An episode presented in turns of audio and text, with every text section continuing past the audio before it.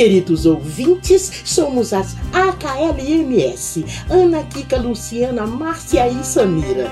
Estaremos coladinhas em vocês quinzenalmente, às quintas-feiras, com leitura, nossa doce loucura, com poemas, mini-contos, poesias e o que mais dá na telha. Fica com a gente, porque esta loucura vale a pena. Este é o nosso podcast de número 16. Quem está lendo para vocês é a.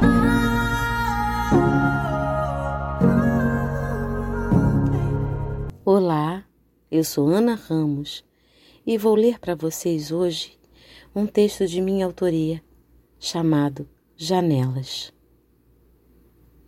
25 de abril de 2021. Dia ensolarado em uma atmosfera dicotômica.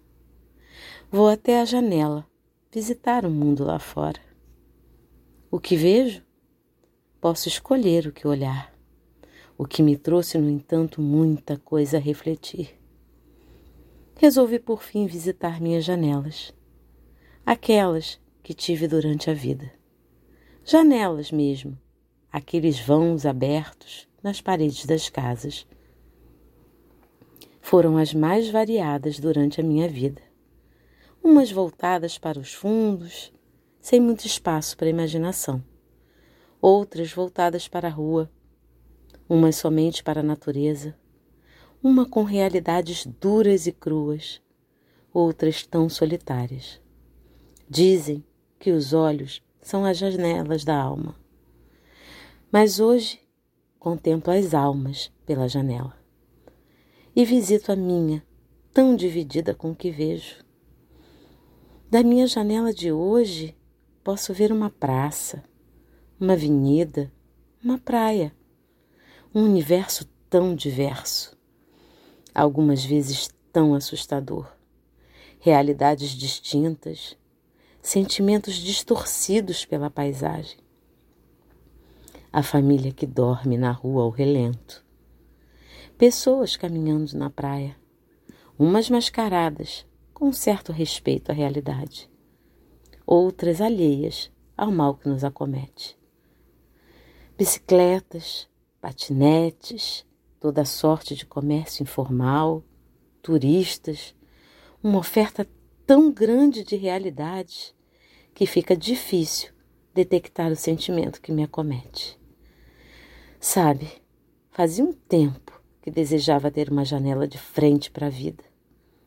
Abro os olhos pela manhã e a primeira coisa que vejo são as folhas e galhos das árvores.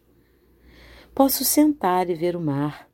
Isso por si só deveria me trazer alegria, aquela sensação de alguma liberdade, de poder contemplar a vida assim, de uma simples janela. Mas hoje, tão hoje, essa sensação me aperta o peito. Essa sensação impotente de janela. Um vão aberto para o mundo que não tem o poder de mudar. Uma sorte de incoerências que não consigo concatenar. Minha janela, que insisto em nunca fechar, me traz a sensação de viver, mas não vivenciar.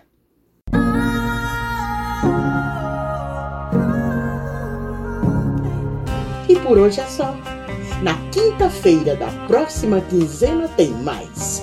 O nosso muito obrigada. E esperamos contar com a sua audiência no nosso próximo podcast de leitura, nossa doce loucura, porque esta loucura vale a pena.